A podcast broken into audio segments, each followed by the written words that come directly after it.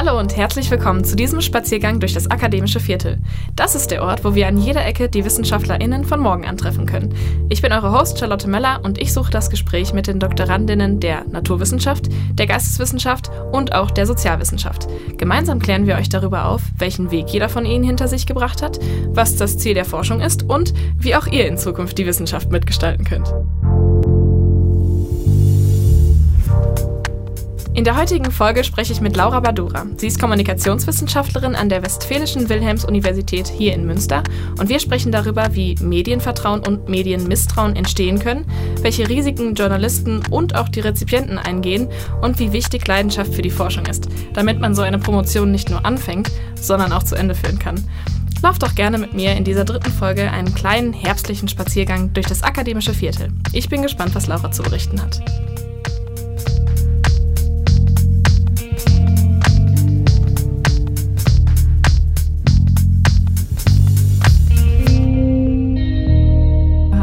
Herzlich willkommen im akademischen Viertel. Ich freue mich sehr, dass du dir heute Zeit nimmst, einen kleinen Spaziergang mit mir zu machen. Hallo Charlotte, vielen Dank für die Einladung. Es ist auch aus mehreren Gründen eine sehr besondere Aufnahme heute. Und zwar sind wir das erste Mal wieder im Studio. Ich kann dich auch endlich wieder angucken mhm. und muss nicht in meinem WG-Zimmer sitzen und mit ganz vielen Decken um mich herum. Das ist für mich auf jeden Fall um einiges entspannter, muss ich dir sagen. Und der zweite Grund, warum es ganz besonders ist, ist heute sitzen zwei Kommunikationswissenschaftler in einem Raum, nämlich meine Wenigkeit und du, Laura. Laura. Genau. Ähm, ja, da werden wir auf jeden Fall ganz tief gleich einsteigen, aber ich möchte erstmal leicht anfangen. Wie bist du zur Kommunikationswissenschaft gekommen? Was macht man da genau? Was ist das für ein Studiengang? Mm, ich bin eine von denen, die sich nach dem Abi überlegt hat, irgendwas mit Medien wäre doch interessant. Und ähm, genau deswegen habe ich ähm, ein bisschen nach Studiengängen geguckt und bin tatsächlich gar nicht zuerst in Münster gelandet, sondern habe an einer Hochschule Journalismus und PR studiert. Und ähm, dann fand ich vor allem diesen Journalismusaspekt super spannend und hatte nach dem Bachelor total Lust, weiter damit zu arbeiten. Bin dann für eine Zeit in die Praxis gegangen und habe ähm, da so ein bisschen geguckt, ob direkt die journalistische Tätigkeit schon was für mich ist. Und dann habe ich aber gemerkt, nee, mm, ich möchte eigentlich noch mal mehr in die Tiefe gehen, noch ein bisschen mehr tatsächlich Theoriearbeit machen. Da hatte ich noch mal richtig Lust drauf und habe dann geguckt, wo ich das am besten machen könnte. Und dann ähm, ja, bin ich in Münster gelandet beim Master für Kommunikationswissenschaft und hatte auch dort schon immer so einen leichten Schwerpunkt für Journalismusforschung. Und ähm, genau, das mache ich jetzt. Jetzt bin ich Kommunikationswissenschaftlerin mit dem Schwerpunkt in Journalismusforschung und ähm, ja, was macht man da? Ist direkt schon ist eine sehr große Frage. Wir äh, gucken uns ganz viele verschiedene Bereiche ich sag mal, rund um die Medienwelt an. Äh, bei mir sind es vor allem Rezipierende, auf die ich schaue, also die NutzerInnen, HörerInnen, LeserInnen sozusagen von eben bei mir journalistischen Inhalten. Ähm, es hat ganz viel mit Medienwirkungsforschung vor, äh, zu tun. Ich habe einen Schwerpunkt in der Vertrauensforschung ähm, und ganz allgemein gesagt kann man aber auch sagen, dass es ganz viel mit ähm, ja mit nicht nur Medienwirkung, sondern auch mit Medienstrukturen, mit Medienorganisationen, mit dem Mediensystem zu tun hat, was wir machen. Ähm, viele haben bei der Kommunikationswissenschaft auch so die interpersonelle Kommunikation noch im Kopf. Das ist auch auf jeden Fall ein Teil des Faches, ist aber gerade nicht mehr so ein super aktueller Forschungsschwerpunkt, dem viele Leute nachgehen. Ja, interpersonelle Kommunikation, kannst du da noch ein bisschen beschreiben, was das genau ausmacht? Mm, ja, das beschreibt eigentlich eher die Beziehung ähm, ja, zwischen zwei Personen und ähm, das sind so ja, Kommunikationsmodelle zwischen Sender und Empfänger, die dann eben darum gehen, wie kommt so eine Nachricht an, die jetzt äh, persönlich gesprochen ist. Was gibt es da vielleicht für Ebenen, auf denen die eben gesendet und auf denen die empfangen werden kann? Also wie kommt sowas vielleicht rüber? Ähm, was was gibt es da für verschiedene Konnotationen, die in so einer Nachricht mit drin stecken? Und das eben, das ist so ein bisschen da, wo die Kommunikationswissenschaft auch ganz lange einen Schwerpunkt hatte, das eben so auf personeller Ebene, also zwischen vor allem dann eben zwei, aber vielleicht auch mehr Personen. Ja, aber durch neu moderne Medien, Social Media und äh, die ganzen unterschiedlichen Distributionskanäle, also Ausspielungskanäle, möchte ich damit sagen, ähm, dadurch hat sich die Forschung einfach verändert. Das heißt, so in der modernen Forschung, ähm, du hast es gerade schon so ein bisschen äh, anklingen lassen, da sind, was sind da so für, für Schwerpunkte zu setzen? Du hast Vertrauen schon genannt, das ist so ein Forschungsbereich, den du äh, abdeckst. Ähm, wie kann man sich das noch sonst noch so vorstellen? Was kann man überhaupt erforschen in der Kommunikation? Mm, also was ich vielleicht dazu sagen muss, ist, dass ein Teil eben die Journalismusforschung ist, die ich ganz viel mache, dass aber ein anderer sehr, sehr großer Teil auch der Kommunikationswissenschaft, die strategische Kommunikation ist, das, was man eben auch hier in Münster ja auch im Master studieren kann. Ähm, das sind Wo viele wahrscheinlich jetzt gar nicht genau wissen, strategische Kommunikation in Verbindung mit Public Relation. Ne? Also ähm, wenn man sich COVI als äh, Fach anguckt, also ich sage das jetzt schon mal äh, zu, vorher für die Zuhörer. Wir sprechen von Kommunikationswissenschaft. Das ist ein sehr langes, äh, großes Wort. Ich würde sagen, wir kürzen das einfach ab, wenn wir zwischendurch COVI sagen. Hiermit ist es gesagt, die Zuhörer wissen, was wir meinen. COVI gleich Kommunikationswissenschaft. Mhm. Das besteht ja so aus drei Strängen. Ne? Wir haben die Public Relations, die Journalismus. Ähm, Bereiche und dann halt zusätzlich noch die Kommunikationsforschung sozusagen. Ne? Genau, also ähm, ich äh, ist eigentlich eine gute Zusammenfassung in so drei Bereiche. Ich hätte es jetzt gar nicht so gut runterbrechen können, weil ich mir auch gerade gar nicht sicher bin, ähm, welcher Bereich wie groß ist und ähm, eben auch innerhalb dieser Bereiche gibt es ja auch immer mal wieder so Strömungen und Trends, die dann halt gerade aktuell werden. Also wie zum Beispiel die Vertrauensforschung, das ist auch so eine, ich würde sagen eher so eine Strömung, die sich auch über alle diese Bereiche in der Kommunikationswissenschaft hinausstrecken kann und auch in andere Fächer hinein. Also das ist äh, eigentlich ein sehr interdisziplinärer Forschungsbereich. Mhm. Ähm, genau, deswegen, da gibt's dann eben so, sag ich mal, grobe Überkategorien und darunter aber auch total viele verschiedene Bereiche und Konstrukte, die man sich dann noch anschauen kann und die dann auch teilweise nicht so ganz überschneidungsfrei sind. Du hast gesagt, dass die Themen äh, sehr interdisziplinär äh, zu betrachten sein können, gerade weil Medien ne, sind auch relevant für, für alles andere also es, es ist ja nicht nur die Kommunikation an sich, äh, sondern es ist auch das, was da mitschwingt. Was hast du da zum Beispiel noch für andere Fächer, die du da sehr häufig siehst in der Kommunikationswissenschaft? Ähm, ja, die Kommunikationswissenschaft, die bedient sich an ganz vielen äh, anderen Bereichen und an ganz vielen anderen Disziplinen. Also ähm, ein ganz äh, typisches Fach wäre die Psychologie, wo sich viel, ähm, viel drüber erstreckt. Ähm, es gibt aber auch ganz viele kommunikationswissenschaftliche Theorien, die ursprünglich aus der Soziologie kommen.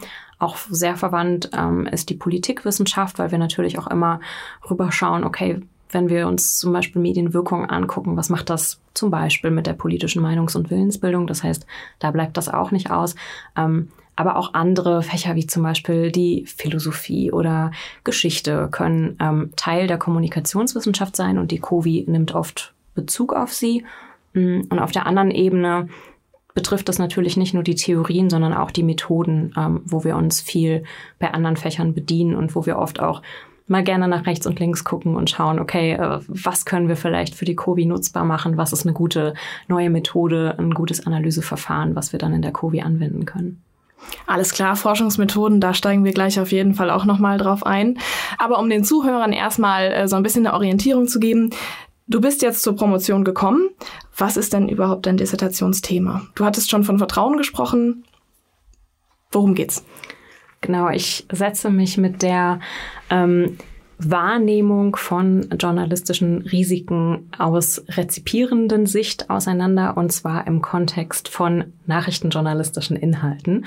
Da ist schon sehr, sehr viel drin, auf jeden Fall. Ähm, vielleicht ziehen wir das ein bisschen auseinander. Was Du, du hast angefangen mit Risiko. Was würdest du denn interpretieren, beziehungsweise was du interpretierst ja nicht, was definierst du als Risiko? Hm? Damit fängt es schon an.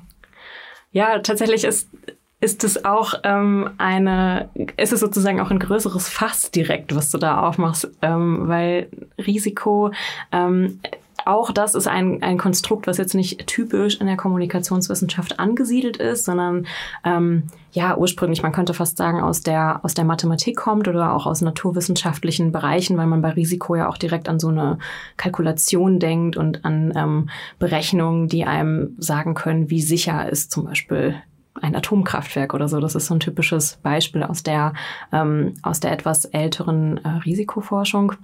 Hm. Ich gucke mir das Risiko aber eher aus einer psychologischen Perspektive an. Das heißt, ich schaue eher, ähm, was hat es mit der Risikowahrnehmung auf sich? Also wie ähm, ja, interpretieren Leute eben bei mir rezipierende Risiken und dann eben in Bezug auf den journalistischen Bereich. Mm, und bei mir sind die Risiken, die ich ausgemacht habe in Bezug auf Journalismus, beziehungsweise genauer genommen in Bezug auf journalistische Inhalte, dass es ähm, falsche, unvollständige, verzerrte oder auch fehlende Informationen geben kann. Das ist eigentlich so die, die Kurzzusammenfassung. Genau. Und dann haben all diese Risiken natürlich ihre eigenen Ausprägungen und ähm, können sich unterschiedlich darstellen und eben auch unterschiedlich wahrgenommen werden. Genau, und das ist so grob der, der erste Teil meiner Dissertation, den ich mir angucke. Und was sind da so Forschungsfragen, die du beantworten möchtest? Meine übergeordnete Forschungsfrage lautet einfach ganz generell, was führt zur Risikowahrnehmung von Rezipierenden? Ähm, ich habe in einer Vorstudie festgestellt, dass wenn man sich diese Risiken anguckt, dass die schon von den Personen erkannt werden, weil Rezipierende ja schon auch ähm, mal häufiger, mal seltener auf Fehler hinweisen, Qualitätsmängel feststellen, sich die Reputation von Medien angucken und all das irgendwie so ein Faktor ist. Ähm, die Risikowahrnehmung an sich aber sehr diffus ist. Also je nachdem eben, welche Aspekte wie stark da reinspielen, ähm, ja, desto mehr oder weniger ausgeprägt ist dann eben auch diese Risikowahrnehmung. Das heißt, das ist meine erste große Forschungsfrage. Was führt überhaupt dazu? Und ähm, in sozusagen erstmal einem theoretischen Modell ähm, habe ich zwei äh, Stränge sozusagen ausgemacht, ähm, die meiner Meinung nach wichtig dafür sind. Und zwar ähm, ist das eine, was sozusagen die von den Rezipierenden selbst eingebrachten Voraussetzungen dort für ähm, Auswirkungen haben. Und der andere Teil ist, ähm, wie die Risikowahrnehmung sozusagen von den Informationen beeinflusst wird, die durch die journalistischen Inhalte selbst eingebracht werden.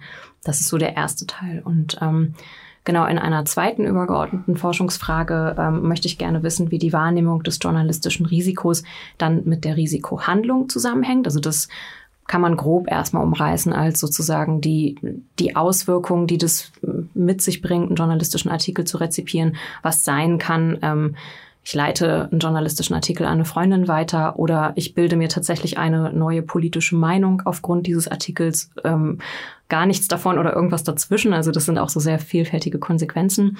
Genau, und da gucke ich mir dann im Detail nochmal an, was sozusagen nochmal die Risikobereitschaft und das, ähm, das ein, also sozusagen das Eingehen eines Risikos, die Bewertung, die da vorausgeht, was die da für eine Rolle spielt und ähm, genau welche Aspekte jetzt genau zur Risikohandlung oder eben alternativen Handlungen führen. Okay, das heißt, grob gesagt, in welchem Zusammenhang Rezipierende, das heißt ZuhörerInnen, LeserInnen, ähm, ZuschauerInnen, mhm. äh, in welchem Zusammenhang die sozusagen von der journalistischen Leistung ähm, den Journalisten dahinter sehen und dann bewerten, ob das, ob der Inhalt sozusagen für sie vertrauenswürdig ist oder nicht. Mhm. Verstehe ich das richtig? Oder, oder wo, ähm, wo genau äh, siehst du sozusagen diese Voreingenommenheit beziehungsweise diese Bereitschaft, äh, Inhalte zu rezipieren. Hat das was mit den Journalisten an sich zu tun oder vor allem mit den Inhalten mhm. oder?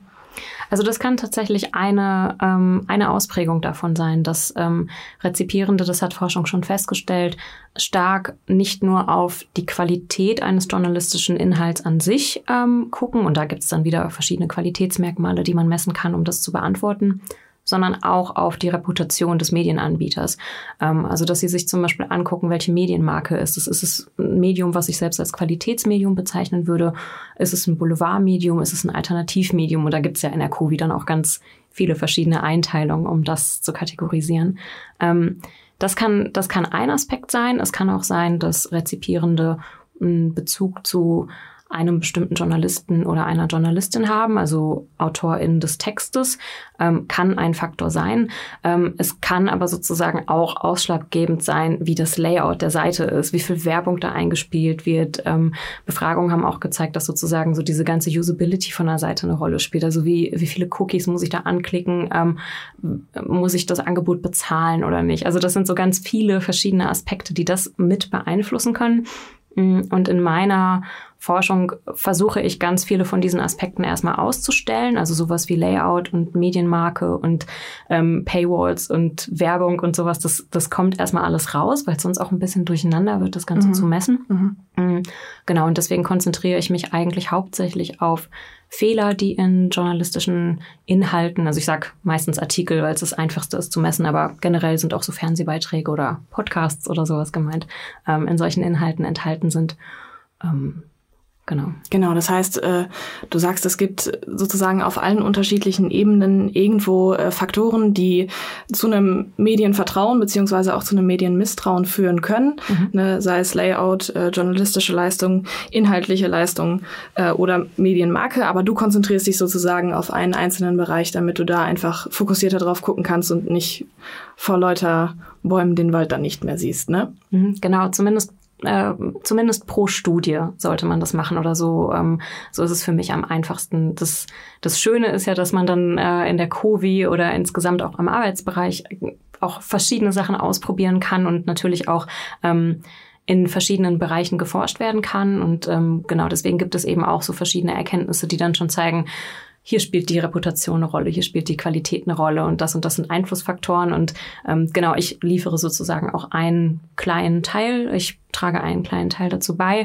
Ähm, genau, und zusammengenommen, ja, versucht man dann im Grunde so ein bisschen besser zu verstehen, was du gerade schon gesagt hast, was führt dazu, dass Leute ähm, journalistischen Inhalten vertrauen oder eben auch misstrauen oder irgendwas dazwischen sozusagen mhm. an Einstellung haben gegenüber Journalismus. Ja, und dann zur Forschung.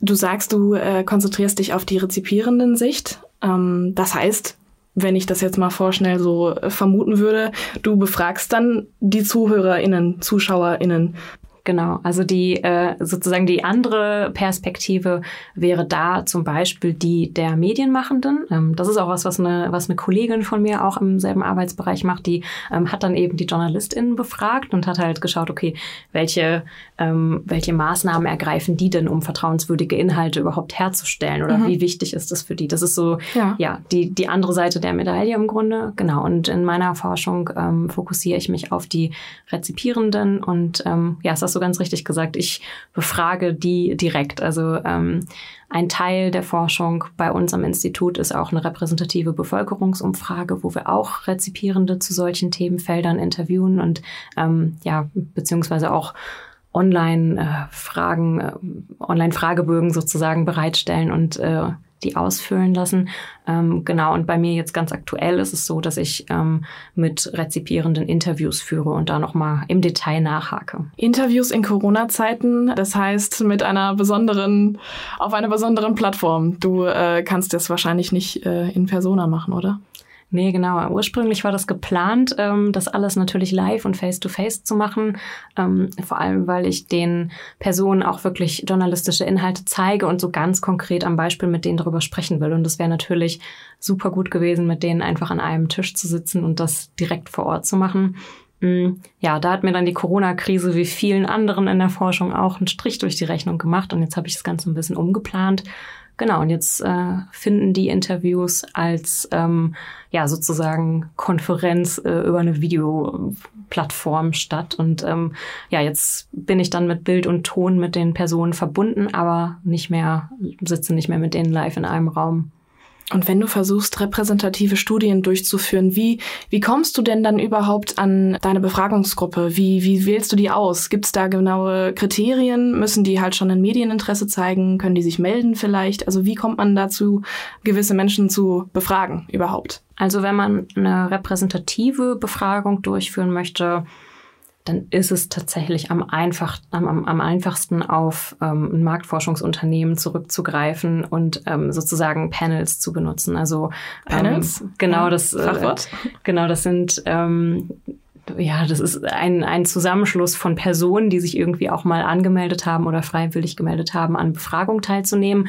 Und das Wichtige ist, dass von diesen Personen halt soziodemografische Merkmale bekannt sind. Das heißt, ähm, ja, der Anbieter, wenn man es dann eben über einen Anbieter machen lässt, der weiß, wie alt die Personen sind, wo die wohnen und ähm, vielleicht auch, welches Einkommen die haben oder welcher Berufsgruppe die angehören. Und nach diesen soziodemografischen Merkmalen kann man dann eben repräsentativ eine Stichprobe ziehen. Das heißt, man achtet dann darauf, dass beispielsweise nicht 90 Prozent weibliche Befragte dann eben in der Welle sind, sondern dass man das geschlechterparitätisch irgendwie ausgleicht. Ähm, genau, oder dass man guckt, dass die Befragten auf die Bundesländer gleich verteilt sind. Das heißt, da ist es eben ganz praktisch sozusagen, wenn man äh, so ein Panel schon vorliegen hat und ähm, dann darüber seine Befragten irgendwie akquirieren kann. Mhm. Und bei mir ist es jetzt aber so, äh, dass ich eine qualitative Studie mache, die gar nicht darauf angelegt ist, repräsentativ zu sein, sondern tatsächlich ist es bei mir ganz im Gegenteil so, ich suche Personen aus ganz bestimmten Gruppen heraus. Das heißt, ich mache eher so eine sehr gezielte Dichtprobenauswahl und ähm, ja, gucke aufgrund bestimmter Merkmale, die ich vorher in einem Fragebogen abgefragt habe, welche Personen für meine Interviews geeignet sein könnten. Und dann ist es auch eine kleinere Fallzahl. Also Interviews, ähm, das sind dann vielleicht auch einfach nur 20 Interviews, die dann geführt werden und ähm, muss sozusagen nicht mehr dieses große N von 1024 Personen mhm. sein, die dann repräsentativ für die deutsche Bevölkerung sind.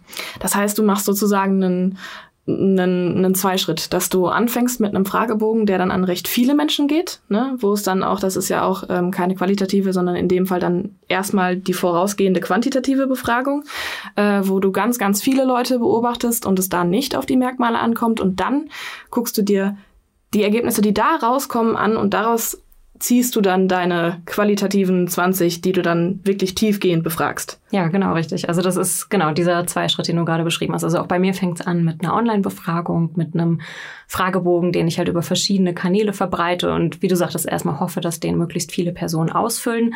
Ähm, das könnte man natürlich auch mit einer repräsentativen Stichprobenziehung verbinden.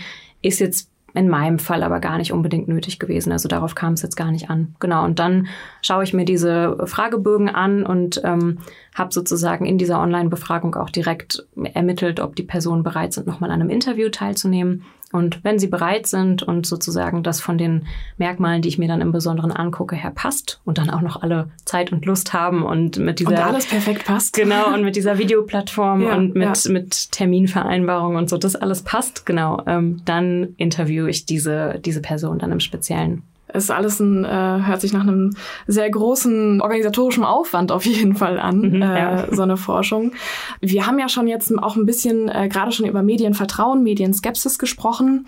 Mich würde da wirklich interessieren, wenn du diese Stichproben vorher machst und dann noch deine 20 Leute raussuchst, was hast du für eine Resonanz? Ich habe das Gefühl, dass ähm, schon, natürlich bin ich da jetzt auch ähm, selber irgendwie durch meinen Studiengang und auch durch meine Arbeit ein bisschen tief da drin, aber ich habe das Gefühl, dass ähm, Medienvertrauen gerade ein sehr, sehr großes Thema wird. Ne? Äh, spätestens nach den ganzen Lügenpressen und Lückenpressen und äh, Fake News, die dann da ähm, heiß debattiert werden, mhm. ist es schon so ein Thema, was eigentlich in der breiten Masse angekommen ist und wo, denke ich mal, auch jeder irgendwo einen, äh, eine Meinung zu hat, tatsächlich, so nehme ich es zumindest wahr.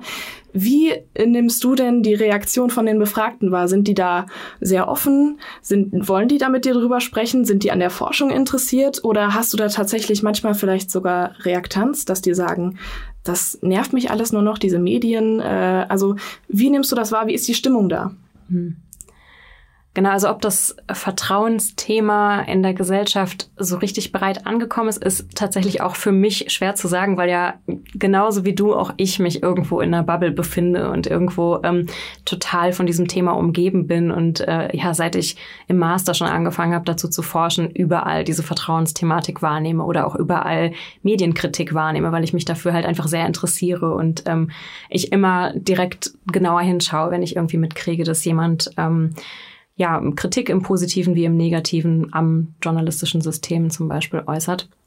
Daher ist es für mich ähm, schwer zu sagen, aber du hast schon recht, dass diese ganzen Vorwürfe, die in den letzten Jahren insbesondere lauter wurden, ähm, schon dazu geführt haben, dass ich glaube, mehr Leute sich damit auseinandergesetzt haben mit diesem Thema.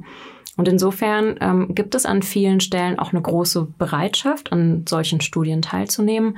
Ähm, ganz viele Personen melden wirklich zurück, dass es ein super spannendes Thema ist. Ähm, es gibt auch Kommentare in dieser Befragung, wo Leute schreiben, es ist gut, dass sich damit jemand auseinandersetzt und gerade in diesen Zeiten, also das gibt es auf jeden Fall.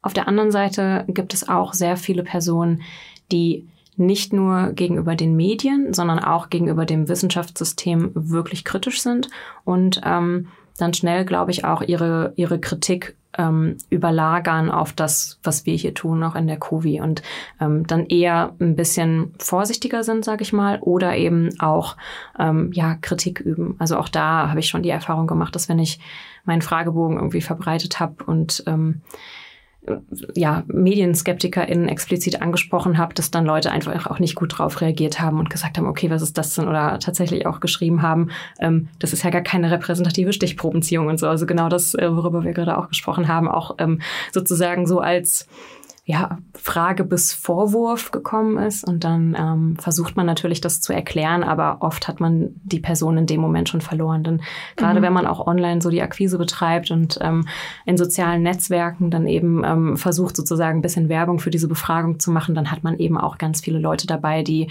ähm, von vornherein gar nicht so offen dafür sind, jetzt da diese mhm. wissenschaftliche Studie sich anzugucken, weil sie denken, wieso taucht das denn jetzt hier auf und das halt einfach nicht, nicht gut aufnehmen. Also es gibt auf jeden Fall beide Seiten. Ja, das ist also, finde ich, ein super spannendes Thema, gerade weil durch die Kommunikationswissenschaft, es ist ja jetzt nicht so, dass man dann zwangsmäßig pro Journalismus ist. Ne, es kann ja auch sein, dass man, äh, gerade weil man Kommunikationswissenschaft studiert und versteht, wie diese ganzen äh, Praxen überhaupt ablaufen und äh, was da für ein Denkprozess hintersteckt, äh, hinter so einer Zeitungsseite. Ähm, aber du nimmst es dann schon wahr, so wie ich das gerade aus, deinem, äh, aus deiner Erzählung ähm, verstanden habe, dass dennoch, obwohl du in der Wissenschaft bist und nicht direkt mit, äh, mit dem Journalismus sozusagen äh, in einem Boot sitzt, dass sie sich trotzdem noch irgendwo auf eine gleiche Stufe stellen oder dass sie zumindest irgendwo ähm, das Gefühl haben, dass du da sehr integriert bist in diesem Journalismussystem. Mhm, ich weiß nicht, ob das sozusagen auf jeden Fall, äh, ich sag mal, eine signifikante Korrelation ist. Irgendwie, ich möchte jetzt auch nicht zu sehr ähm, pauschalisieren und da ähm, irgendwie zu sehr die Leute in einen Topf werfen. Denn es gibt, glaube ich, auch sehr, sehr viele KritikerInnen, die das total dezidiert betrachten und mhm. die wirklich sagen, ja. ähm, die eine Studie finde ich nicht gut, der vertraue ich nicht oder die ist auch wirklich nicht gut gemacht. Oder aber eben diesem journalistischen Inhalt oder diesem Medium oder ne, dieser einen Redaktion vertraue ich nicht oder das, was die machen, ist nicht gut gemacht. Und das sind beides, ähm, sage ich mal, erstmal total legitime Aussagen. Ähm, aber natürlich, es gibt bei einigen Personen auch diese Verbindung, die sozusagen skeptisch gegenüber beiden sind. Es gibt ja auch eine Verbindung zwischen ähm, Medien- und Politikverdrossenheit. Also wenn man tendenziell eher dazu neigt, sich mit dem pol politischen System nicht auseinandersetzen zu wollen, vielleicht nicht wählen zu gehen oder dem auch abgeneigt gegenüberzustehen, dann ähm, ist es oft auch so, dass es sozusagen dieselben Ausprägungen gegenüber dem journalistischen System gibt. Aber wie gesagt, also das, das sind jetzt nicht alle Personen und ähm, ich glaube, insgesamt muss man bei der Debatte auch vorsichtig sein. Mh, mm, dass man sich nicht sofort vorstellt, dass es jetzt alle betrifft. Ne? Also mhm. das ist ja, ja, immer ein kleiner ja. Teil der Gesellschaft und ähm, manchmal sind es laute Minderheiten, manchmal mhm. sind es auch sehr leise Minderheiten, die mit ihrer Kritik eher im Verborgenen bleiben. Mhm. Und ähm, ja, das finde ich einfach total spannend, wie das funktioniert, was, was dahinter steckt, wie sich das auswirkt oder welche Ausprägung das hat. Und genau deswegen ist mir das wichtig, da Leute sozusagen nicht zu schnell in einen Topf zu werfen und sich das wirklich einfach mal ganz genau anzugucken, was dahinter steckt. Ja, auf jeden Fall. Ein super spannendes Thema. Vor allem auch irgendwie ein Thema, was halt wirklich alle was angeht. Ne? Medien sind halt überall und äh, Kommunikation ist auch überall. Und daher auf jeden Fall absolut nachvollziehbar, dass du dich da äh, noch tiefer in die Forschung begeben hast und äh, das jetzt noch weiter erforschen willst. In gewissermaßen geht es ja bei dir auch recht viel um Reflexionsleistung, die die Rezipienten irgendwo ähm, leisten. Das heißt, wenn sie einen äh, Inhalt lesen, wie sie ihn wahrnehmen, warum sie ihn wahrnehmen, wie sie ihn wahrnehmen. Also in gewisser Form auch um eine gewisse Medienkompetenz, ähm, das Verstehen von Medieninhalten. Mhm. Wieso ist das so interessant? Wieso ist die Medienkompetenz so interessant? Und als Anschlussfrage, wie kann man dafür sorgen, dass es Medienkompetenz überhaupt gibt, dass Medienkompetenz überhaupt überall ankommt. Wenn wir schon die Medien überall verbreitet haben, dann sollten ja auch alle damit vernünftig umgehen können und eine Reflexionsleistung leisten können. Wie kann man das schaffen? Puh, auch da, äh, man merkt schon, du, du stellst direkt die, die ganz großen Fragen. Ähm, wie kann man das schaffen, Medienkompetenz zu erreichen? Also ein, ein typischer Ansatz ist natürlich, dass man sagt, okay, man muss, muss in der Schule anfangen oder vielleicht auch schon vor der Schule, ähm, was natürlich dann aber eben auch den Druck auf Eltern oder eben Lehrpersonal ausübt, muss man ganz klar sagen. Das ist aber natürlich ein Ansatz, dass das direkt bei Kindern und Jugendlichen irgendwie im Alltag integriert wird. Ein anderer wichtiger Aspekt ist aber natürlich auch, dass man die erwachsenen Personen nicht außer Acht lässt und nicht sagt, okay, dann war in der Schule vielleicht Medienkompetenz nicht so ein großes Thema, dann ist es später auch schon egal. Also das würde ich auch auf keinen Fall so sehen. Da würde ich sagen, das ist ähm, über alle Altersgruppen hinweg gleichermaßen ein wichtiges Thema. Man genau, kann alle abholen. Ja, genau. Jede also Altersgruppe. Also, ja. Genau. Und klar, dann gibt es verschiedene Ansätze, ob man das ähm, sozusagen in in irgendeiner Form ähm, versucht, den Leuten beizubringen im Sinne von irgendwelchen Bildungsangeboten oder auch, ob man setzt auf autodidaktische Fähigkeiten. Also ähm, total viele Leute bringen sich den Umgang mit Medien ja auch einfach selbst bei. Und ich finde, auch das sollte man nicht vergessen, denn ähm, Medienkompetenz ist jetzt nicht irgendwas, was so ähm, von oben nach unten irgendwie aufgedrückt werden muss, sondern das äh, kann ja auch ganz natürlich passieren. Und ähm, das ist natürlich auch ein typisches Beispiel, dass auch ich mich jetzt mit ähm, weiß ich nicht, total vielen sozialen Medien überhaupt nicht auskenne, weil ich damit einfach irgendwie nicht von vornherein eine gute Verbindung hatte. Und dann sehe ich halt, dass Leute da total versiert sind und das super nutzen. Und ähm, ich stehe auch mit einem Fragezeichen daneben. Ne? Also mhm. auch das, es ist ja ein Prozess, ja. man, man lernt da ja nie aus. Ja. Mhm, genau. Und Aber auch deine Forschung kann dann auch ein Teil zur verbesserten Medienkompetenz auf jeden Fall sein, ne? Ähm, wenn man sie dann besser versteht.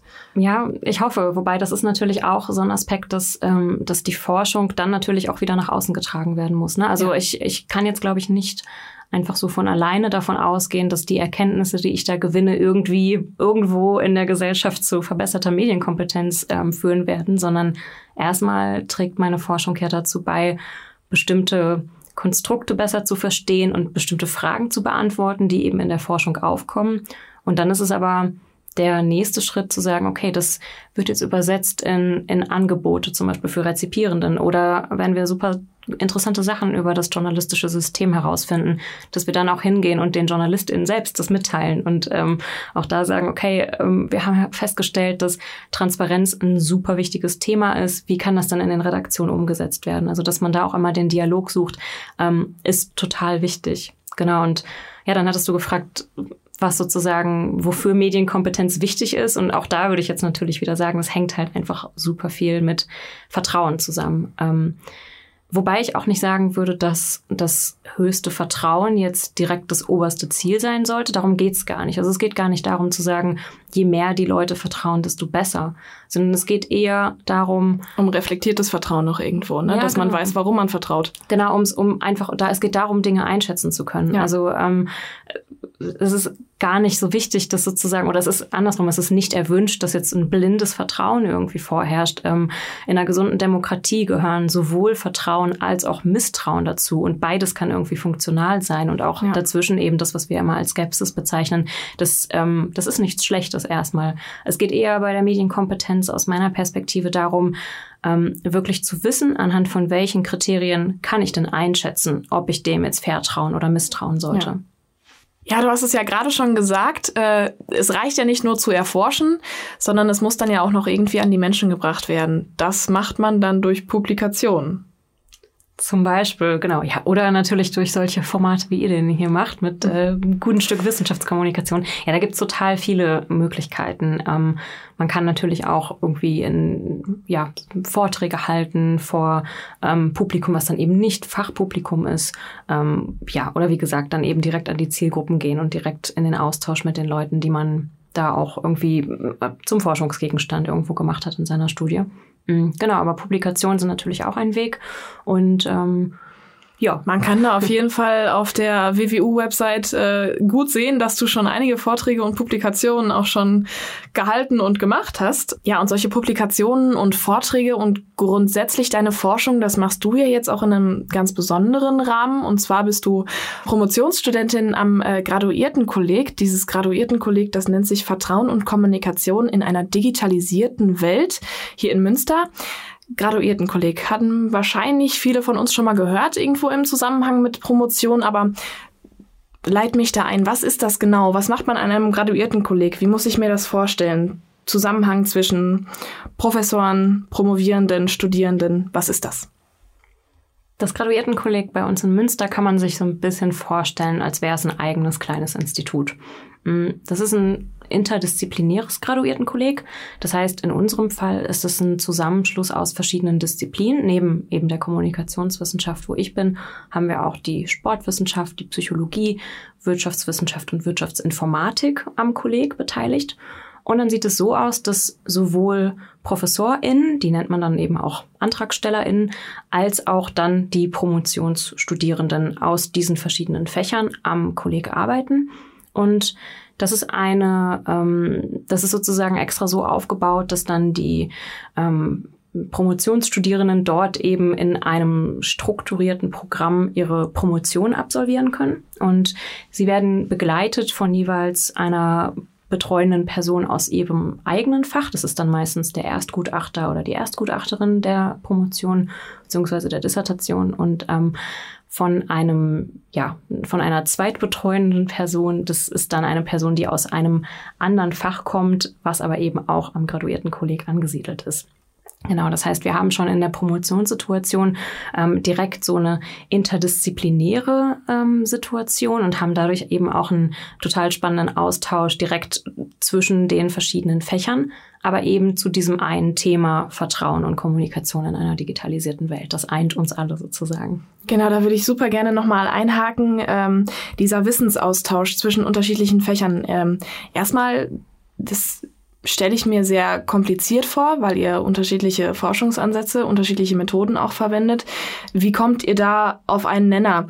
Wie sieht so ein Wissensaustausch dann aus zwischen euch? Es gibt in, im Rahmen dieses strukturierten Promotionsprogramms ähm, verschiedene ähm, ja, verschiedene Veranstaltungen sozusagen. Also das sind zum einen Kolloquien, wo wir ähm, Promovenden ähm, unsere Dissertation vorstellen und uns dann eben in so einem, ja, es ist so eine Art Vortragsformat, wo man sich dann eben darüber austauscht und ähm, in eine Diskussion einsteigt. Wir haben aber auch andere Veranstaltungen, wie zum Beispiel eine methodische, eine didaktische oder auch eine theoretische Fundierung. Und auch das kann man sich ein bisschen vorstellen wie ähm, ein Seminar. Ähm, da ist es so, dass wir über verschiedene entweder Themenschwerpunkte oder auch über einzelne Texte oder eben über bestimmte Methoden und so weiter ähm, diskutieren, entweder in Workshop-Formaten, wo wir jemanden einladen, der irgendwie Experte oder Expertin auf dem Gebiet ist und ähm, ja uns was Neues beibringen kann, oder auch in einem selbstorganisierten Austausch, wo wir dann ähm, einfach in Diskussionen treten über diese verschiedenen Dinge. Und genau, da ist es natürlich auch oft so, dass man feststellt, okay, wir müssen uns erstmal auf Begriffe einigen oder wir müssen erstmal schauen, ähm, was ist eigentlich die Definition dahinter. Also das geht natürlich los bei diesem Vertrauensbegriff, wo jede Disziplin einfach ja irgendwie aus einer ganz anderen Ecke kommt und sozusagen ganz andere Schwerpunkte in der Definition setzt. Natürlich hängt es aber eben auch wieder mit Methoden zusammen, dass man sagt, okay, die, die eine Methode ist in einem Fach total etabliert und wird gefühlt täglich verwendet und ein anderes Fach ähm, etabliert die gerade erst neu und muss erstmal gucken, wie die überhaupt angewendet werden kann. Und ähm, ja, teilweise sind es auch so Kleinigkeiten, an denen man es merkt, dass noch nicht mal eben in jedem Fach dieselbe Vorstellung davon herrscht, was genau ein Abstract ist oder so. Also das sind ähm, wirklich so große und kleine Unterschiede und genau da ist es aber auch total spannend, dann eben sich darüber auszutauschen und wieder zusammenzukommen, weil man oft ähm, ich finde, total viel aus den anderen Disziplinen lernen kann und ähm, sich richtig viel abgucken kann. Das ist einfach echt gut. Und auf der anderen Seite vielleicht auch merkt, wo mh, ja, wo vielleicht die eigene Forschung oder das eigene Verständnis noch nicht weit genug ist. Weil wenn man ähm, ja irgendwie eine ganz eigene Vertrauensdefinition hat und der Kollege sagt, okay, das ist aber bei uns, das machen wir eigentlich schon lange nicht mehr so. Also, also das ist was ganz anderes. Ja, genau. Wir sind eigentlich auf dem Stand, das ist doch das und das. So, dann, mhm. dann ähm, ja, kann das ja total hilfreich sein, sich da direkt auszutauschen. Und das ist ganz viel ähm, das, wovon das Kollege auch lebt. Das heißt, äh, dieser Austausch, der ist für dich irgendwo auch dafür da, dass du ein bisschen einen tieferen Einblick und aber auch einen Überblick und einen, irgendwo einen Rahmen kriegst für deine Dissertation. Aber fließt das dann dann überhaupt auch wirklich äh, in deine schriftliche Dissertation mit ein oder ist das wirklich für dich nur für den Kontext, damit du so ein bisschen offener und interdisziplinärer denkst? Oder also bringst du das dann auch wirklich in deine Arbeit mit ein?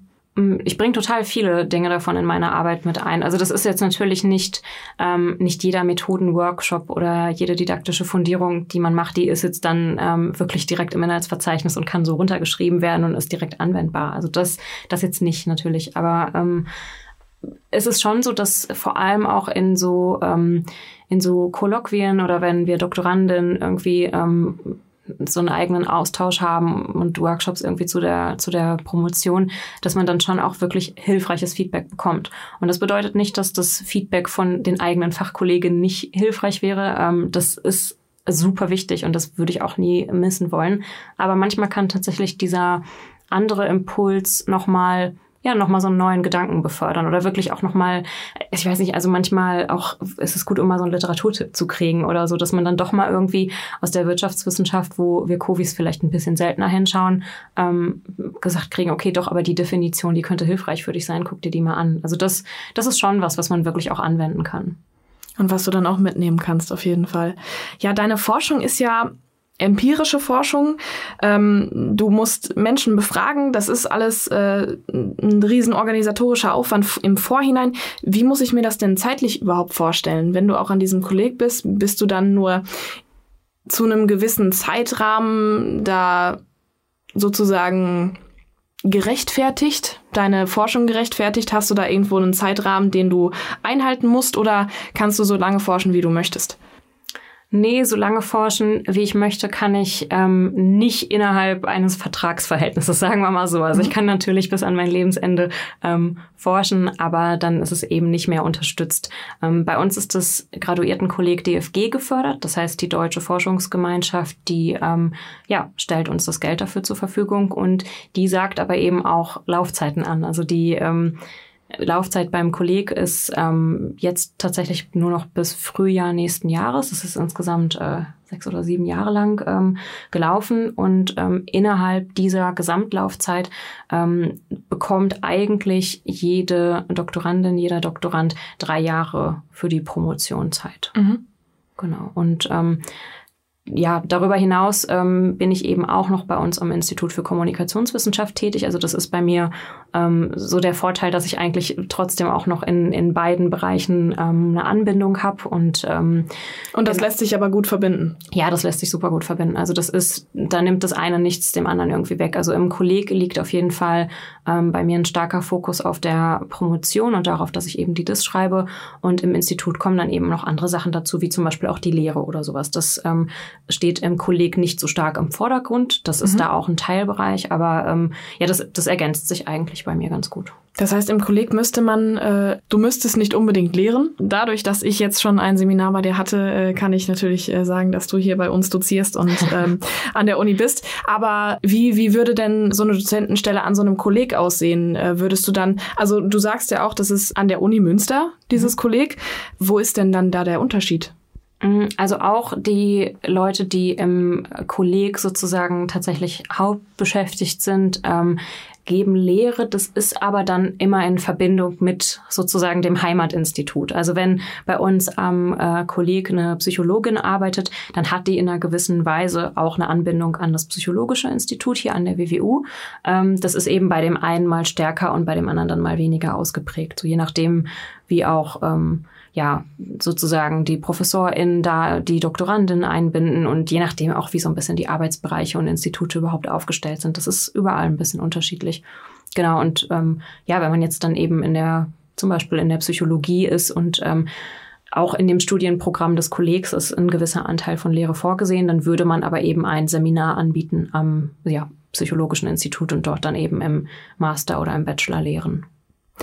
Okay, also das heißt ja, wenn du jetzt sagst, du bist für drei Jahre sozusagen mit deiner Dissertation äh, an diesem Kolleg sozusagen eingeplant, du hast nebenbei noch, ähm, also du hast deine Forschung, natürlich äh, steht im Vordergrund, du hast deine Lehre, das ist ja schon ähm, auch alles recht zeitintensiv und auch recht viel Aufwand für eine Dissertation in einem Fach wo man jetzt gar nicht unbedingt am Anfang direkt an Dissertation denken würde. Ich wollte nochmal ansprechen auf etwas, was ich in meiner allerersten Folge angesprochen habe, worauf du mich auch nochmal angesprochen hast, absolut zu Recht nochmal äh, angesprochen hast. Und zwar habe ich da davon gesprochen, dass wir als Kommunikationswissenschaftler jetzt in den eher in den niedrigen Semestern noch gar nicht so richtig überhaupt einen Blick für eine Dissertation haben, beziehungsweise gar nicht so darüber nachdenken, dass man überhaupt promovieren könnte in Covi.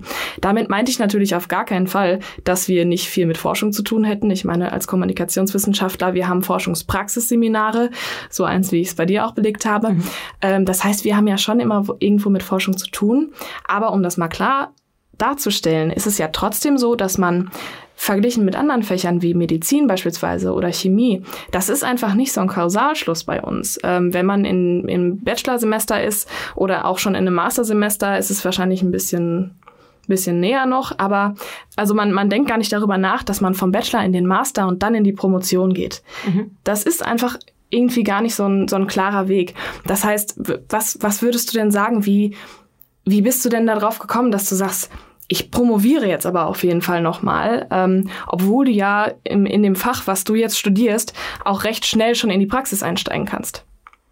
Ich habe da tatsächlich auch nicht von vornherein dran gedacht. Also jetzt gerade musste ich ein bisschen stutzen, als du sagtest, ähm, Kommunikationswissenschaft, da denkt man ja nicht typisch an die Promotion, ähm, weil das bei mir jetzt natürlich total im Fokus steht. Aber ich weiß schon, was du meinst. Wenn man im Bachelor ist und irgendwie anfängt, dann denkt man oft eher Richtung, ähm, ja, ich möchte in den Journalismus gehen oder in die Werbung oder eben in die PR oder eben in die ganzen vielen Bereiche, die es ähm, gibt und die sich an die Kommunikationswissenschaft irgendwie anschließen können und an das Studium.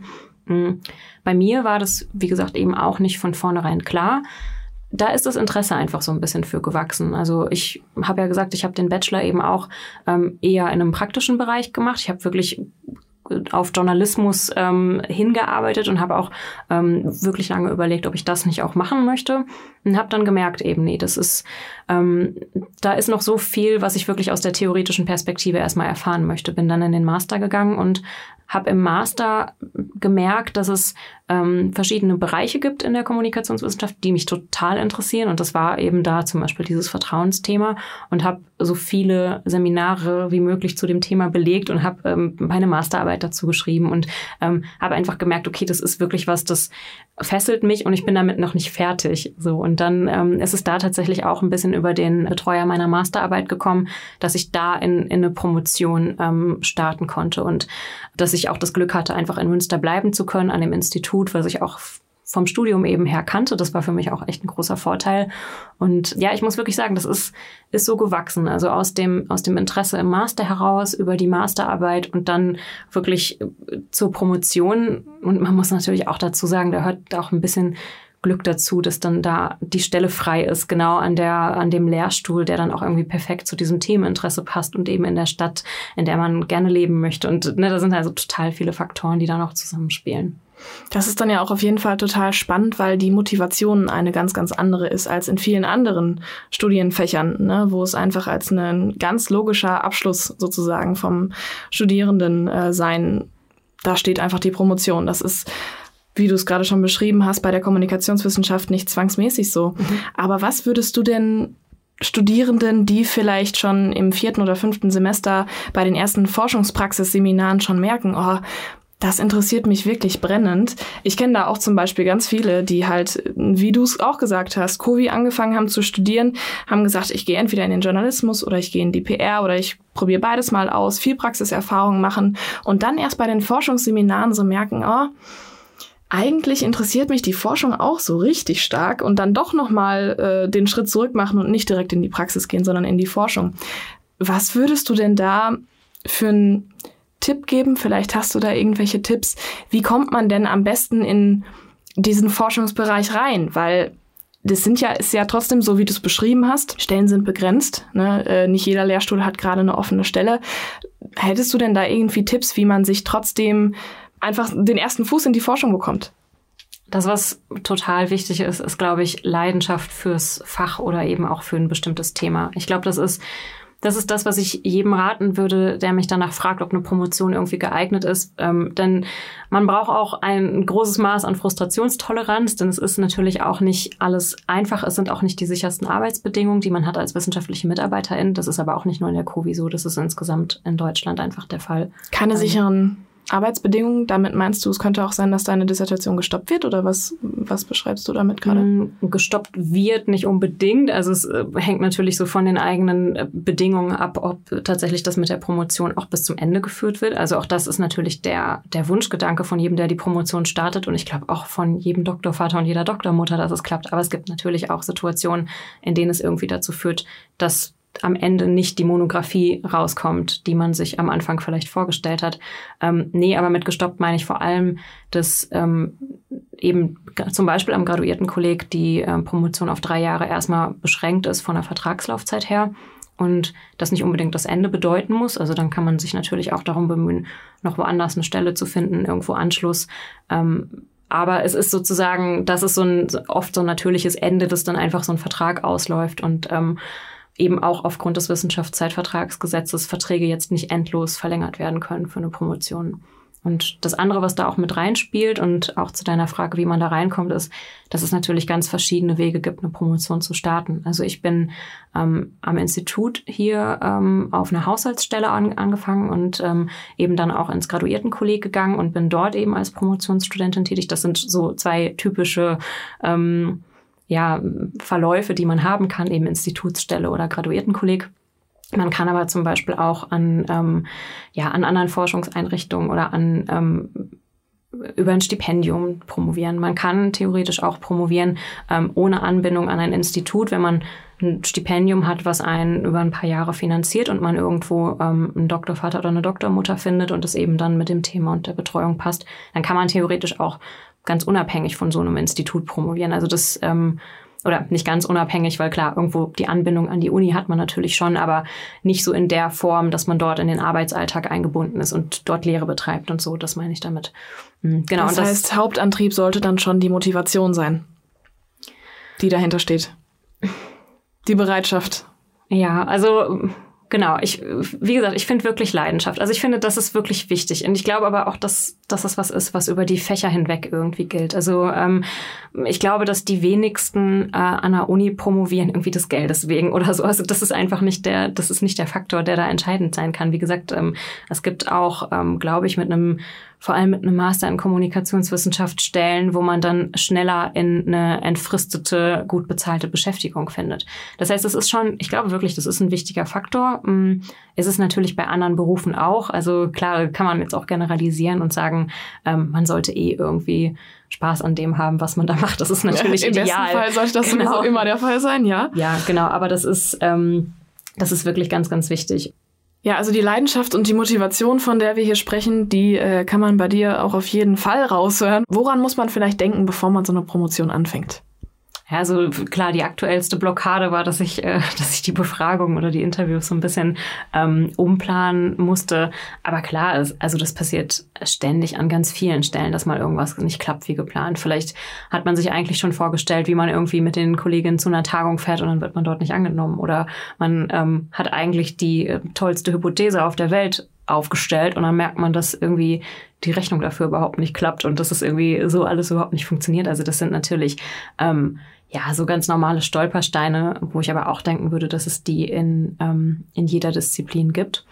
Genau, und Arbeitsaufwand, ähm, ja, das muss man halt eben so ein bisschen balancieren aus den verschiedenen Teilen, die dann eben zu dieser ja, zu diesem Beruf als wissenschaftliche Mitarbeiterin dazugehören. Das ist, hatten wir ja schon angesprochen, zum einen eben als sehr, sehr, sehr großen Teil die Forschung, aber eben auch die Lehre. Ähm, dann gibt's immer diesen Bereich, den man so schön akademische Selbstverwaltung nennt. Ja, also im Grunde beschreibt das hauptsächlich so diesen organisatorischen Aufwand, den man auch noch so ein bisschen mit drumherum hat, dass man in ähm, zum Beispiel irgendwie in, in Vorständen ähm, aktiv ist oder irgendwie nochmal was für die Uni oder für das Institut äh, hinaus zu tun hat, was jetzt eben nicht direkt Forschung ist, weil so ein Institut ja auch irgendwie betrieben werden muss und eben auch davon lebt, dass, dass jeder da so einen kleinen Job übernimmt und ähm, ja, wie gesagt, entweder irgendwie im im, im Vorstand ist oder sich um, äh, um Mittelbautreffen kümmert oder äh, also so, weiß ich nicht, ganz verschiedene Sachen hin bis zu der, keine Ahnung, Reisekostenabrechnung, die man dann ja irgendwie auch äh, überall machen muss, sind das halt auch noch so kleine Aufgaben, die einfach dazu kommen können. Und ähm, genau, das ist eben einfach so ein Balanceakt, den man dann in, in jeder Woche oder auch in jeder Phase der Promotion so ein bisschen neu ausloten muss. das entscheidet dann auch eben so ein bisschen, ob man vielleicht ähm, in dem einen Teil ein bisschen mehr den Fokus darauf legt, dass eine Publikation fertig werden soll, weil man gerne ein Paper irgendwie einreichen möchte oder jetzt doch ähm, verschiedene Tagungen anstehen, die man irgendwie auch besuchen möchte, weil es auch total wertvoll ist für den Austausch und ähm, ja auch einfach Spaß macht, sich irgendwie äh, Sachen anzuhören und so ein bisschen zu gucken, was die anderen gerade machen und ähm, was irgendwie gute neue Ergebnisse sind. Ähm, Genau, und dann eben aber auch den Teil, dass man im Semester dann eben mal mehr mit Lehre und akademischer Selbstverwaltung eben zu tun hat und in den Semesterferien dann vielleicht eher oder vorlesungsfreie Zeit, sagt man ja, ähm, dass man da eben nicht die Vorlesung, nicht die Seminare vorbereitet und dann vielleicht den Fokus drauf setzen kann, jetzt die Datenerhebung nochmal durchzuführen oder sowas. Das heißt, das ist auf jeden Fall eine wichtige Aufgabe, dass du dir immer wieder sozusagen klar machst, wo du jetzt gerade den Fokus auch draufsetzen möchtest. Und äh, du hast halt, ne, wenn du drei Jahre beziehungsweise drei Jahre und ein bisschen Vorarbeitungszeit Zeit hast für eine Dissertation, hast du halt dann auch aber die Freiräume, dir sozusagen den Fokus unterschiedlich zu setzen. Das heißt, du kriegst es nicht vorgesagt, irgendwie mach jetzt erst das und konzentriere dich jetzt erst darauf, sondern das ist dann irgendwo deine akademische Selbstverwaltung, dass du sagst, nee, ich möchte da jetzt den Fokus drauf setzen und da sagt dir aber kein anderer auch, was du da zu tun hast eigentlich. Also das ist zumindest ähm, bei uns im Fach oder am Institut größtenteils so. Man muss dazu sagen, dass auch ich ein bisschen mehr als, ähm, als drei Jahre ähm, sozusagen in, in Verträgen bin. Also auch das ist jetzt nicht das ähm, komplette Ausschlusskriterium, dass es irgendwie überall nur drei Jahre sind und dann ist man raus. Also so ist es eben auch nicht. Bei mir ähm, ja, ist es auch ein bisschen länger. Mhm, genau, und es hat einen wirklich großen Anteil an Selbstverantwortung. Also man muss auch ein gewisses, ein gewisses Management für sich selbst irgendwie hinlegen können. Und ich glaube, man muss das auch ein bisschen mögen können. Und gerade bei uns ist es so, dass man wirklich viele Freiheiten hat und dass man erstmal relativ selbstständig entscheiden kann, zum Beispiel, welche Tagung passt überhaupt, was ist gerade, ne, zu welchem Thema findet die statt oder ähm, ja, was kann ich einreichen bis dahin oder möchte ich gar nichts einreichen und sozusagen passiv hinfahren und dass man das in, in erster Linie selbst überlegt. Ähm, aber auch da und auch bei uns gibt es natürlich auch Absprachen ähm, mit dem Team oder auch dann eben mit, mit der betreuenden Person. Also es ist nicht so, als würde man da komplett allein gelassen werden. Ähm, ich sehe das, das heißt, aber schon. Wenn du Fragen hast und wenn du nicht weiter weißt, dann gibt es dann trotzdem immer noch einen Ansprechpartner, an den du dich auf jeden Fall wenden kannst. Ja, ja, auf jeden Fall. Und das ist auch ein ganz, ganz wichtiger Aspekt. Also ähm, ich bin eben äh, ja noch nicht komplett fertig mit der Dissertation und ähm, ich orientiere mich schon auch stark am, am Team und am Lehrstuhl oder eben an dem, was, was im Kolleg gerade angesagt ist. Und ähm, das ist auch, das ist ein großer Vorteil. Also das gibt einem auf jeden Fall auch Sicherheit. Das ist eben ähm, was anderes, als wenn man jetzt komplett selbstständig zum Beispiel über ein Stipendium promovieren würde, wo man gar nicht so eng an einem Institut angebunden ist, ähm, ist das natürlich schon der große Vorteil, dass man gewisse Strukturen hat aber eben auch ähm, gerade bei uns Freiheiten. Also das ähm, ist unterschiedlich stark ausgeprägt, so je nach, ähm, je nach Institut oder auch je nach Person und je nach Betreuungsverhältnis, würde ich sagen. Aber das kann eben anfangen bei Forschungsschwerpunkten, die man setzt, dass man dann sagen kann, gut, es ist vielleicht was im Bereich Journalismus, Forschung und Vertrauen, aber ich gucke da jetzt nochmal ganz eigenständig, welchen Bereich genau ich davon erforschen will. Hm, also auch da gibt's ja woanders Strukturen, wo es einfach noch ein bisschen festgelegter ist, ähm, welches konkrete Ziel und Forschungsinteresse eine Promotion hat. Das ist relativ frei. Ähm, und es geht hin bis zu Arbeitszeiten, die bei uns auch so relativ flexibel sind, dass man dann eben auch mal sagen kann, gut, ähm, ja, ich fange ein bisschen früher an oder ich gehe heute Nachmittag früher nach Hause und dafür mache ich dann irgendwie an einem anderen Tag noch mal ein bisschen mehr. Also das ist auch ein ganz, ganz großer Vorteil an diesem Beruf und das weiß ich auch sehr zu schätzen. Das ist wirklich so ein bisschen, ja, Fluch und Segen zugleich und ähm, weiß nicht, wenn man Ratschläge ähm, zum Thema Promotion hört, dann finde ich, hört man auch immer beide Seiten. Also auf der einen Seite ist es eine super stressige Zeit und ähm, man muss total vielen Personen und Ansprüchen gerecht werden, sich selbst, der Scientific Community, dem Institut, dem Betreuer oder der Doktormutter oder ähm, dem Projektträger oder sowas. Ähm, und auf der anderen Seite aber auch, es ist einfach die beste Zeit überhaupt, weil man die Möglichkeit bekommt, an einem Forschungsfeld ähm, zu arbeiten, ja, für das man im Idealfall richtig brennt und wo man einfach Wissen generieren kann in einem Bereich, den man wirklich wichtig findet. Und das ist halt, das ist total cool. Und ich, ich finde, das gleicht sich auch sehr gut aus. Aber klar, man, ja, es, es muss auch zu einem passen. Ne? Also auch das ist jetzt keine, ähm, ja, keine Situation oder kein Beruf, der halt jetzt irgendwie für jeden maßgeschneidert ist. Also klar, das ist, wie gesagt, hat Vor- und Nachteile. Dieser, auch dieser ganze Uni-Kontext, ne, ob man damit überhaupt gut kann oder nicht.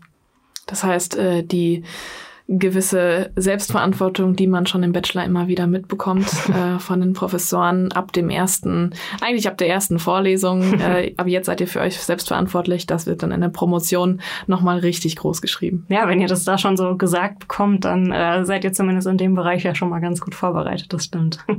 Wie geht's denn jetzt dann weiter? Du sagst ja, ähm, du promovierst jetzt noch äh, voraussichtlich bis zum nächsten Frühjahr dann, dann läuft das aus. Ähm, so, du, du nix, aber so, so der Plan. So, so, der Plan, genau, so der Plan, alles klar. Ähm, und was folgt denn dann danach? Du hattest gerade das so schön beschrieben, gesagt, äh, du warst noch nicht durch mit dem Thema. Du, da war noch so viel und du wolltest das noch ergründen. Hast du es jetzt ergründet und äh, ist nach der Promotion die Forschung für dich Geschichte oder möchtest du doch noch weiter in der Forschung bleiben? Ich habe es ergründet. Das Problem ist aber, dass ich bei diesem Ergründen äh, ständig neue Themenbereiche aufmache. Das heißt, auch jetzt habe ich natürlich schon im Hinterkopf, auch in dem Zusammenhang mit meinem Forschungsfeld, was da jetzt auch noch interessant wäre und was ich auch noch gerne machen würde. Und ähm, da muss man auch total vorsichtig sein, dass man versucht, das nicht alles auch noch in der Dissertation unterzubringen, ähm, weil also wir in der Kommunikationswissenschaft hier in Münster, wir schreiben eben auch eine Monographie. Also es wird am Ende eben nicht ein Zusammenschluss aus verschiedenen Artikeln, sondern ein Buch, was dann die Dissertationsschrift oder was aus der Dissertationsschrift resultiert sozusagen. Ähm, und da muss man halt einfach gucken, dass man dann auch da irgendwann ähm, ein gutes Ende findet und sagt, okay, jetzt in dem Bereich ist es jetzt erstmal gut und das, ähm, das ist jetzt so in Ordnung für, für diese Monographie. Aber klar, es gibt total viele Themenfelder, die mich auch noch interessieren und ich kann mir auch vorstellen, weiter daran zu arbeiten. Das ist jetzt momentan noch nicht fest und ich glaube, ich muss auch ein bisschen gucken, ja, wie sich das Ganze jetzt nächstes Jahr ergibt. Ich meine, es gibt ja in total vielen Bereichen jetzt auch irgendwie ganz neue Unsicherheiten, die aufgekommen sind. Deswegen ähm, bin ich da jetzt noch nicht festgelegt, aber so ganz zu Ende mit der Forschung oder mit der Wissenschaft bin ich, glaube ich, noch nicht. Nee. Das heißt, ich meine, das ist ja in der Forschung eigentlich immer so. Es gibt immer noch blinde Flecken, die man irgendwie noch äh, ja. weiter erforschen kann. Ja. Auf dein Buch warten wir dann auf jeden Fall, mhm. ähm, auf deine Monographie. Das ist ja auch wirklich, finde ich, was ganz Spannendes, wenn man schon in so jungem Alter durch seine Promotion, durch seine Dissertation ähm, schon so ein richtiges Buch veröffentlicht. Was, also, wie empfindest du das? Das ist, das ist ja auch wahrscheinlich ein total spannender Prozess, ne? Ja, ist schon cool. Also es ist natürlich gleichzeitig mit, ähm, mit Vorfreude und mit, mit irgendwie Sorge verbunden, weil man natürlich auch möchte, dass es wirklich gut wird und ähm, ja, man irgendwie sein Thema zufriedenstellend abgearbeitet hat. Aber wenn das gelungen ist, klar, ist es schon cool, so ein Buch zu schreiben und vor allem vielleicht nicht nur zu schreiben, sondern es dann auch herausgebracht zu haben. Ich glaube, das ist dann der besonders coole Moment. Ja, unsere Zuhörer und äh, ich natürlich, warten dann auf jeden Fall darauf, dass dieses Buch sich äh, irgendwann vielleicht mal in unsere Regale verirrt. Und ähm, ich wünsche dir noch ganz, ganz viel Erfolg ähm, beim weiteren Schreiben. Dankeschön. Und bei den Befragungen. Ich hoffe, dass du da auf Ergebnisse kommst, die dich dann zufriedenstellen. Und ja, bis hierhin vielen, vielen, vielen lieben Dank, dass du vorbeigekommen bist, in unserem Studio stehst mich anlächeln kannst. Das freut mich auf jeden Fall. Ja, danke dir für die Einladung. War ein super interessantes Gespräch.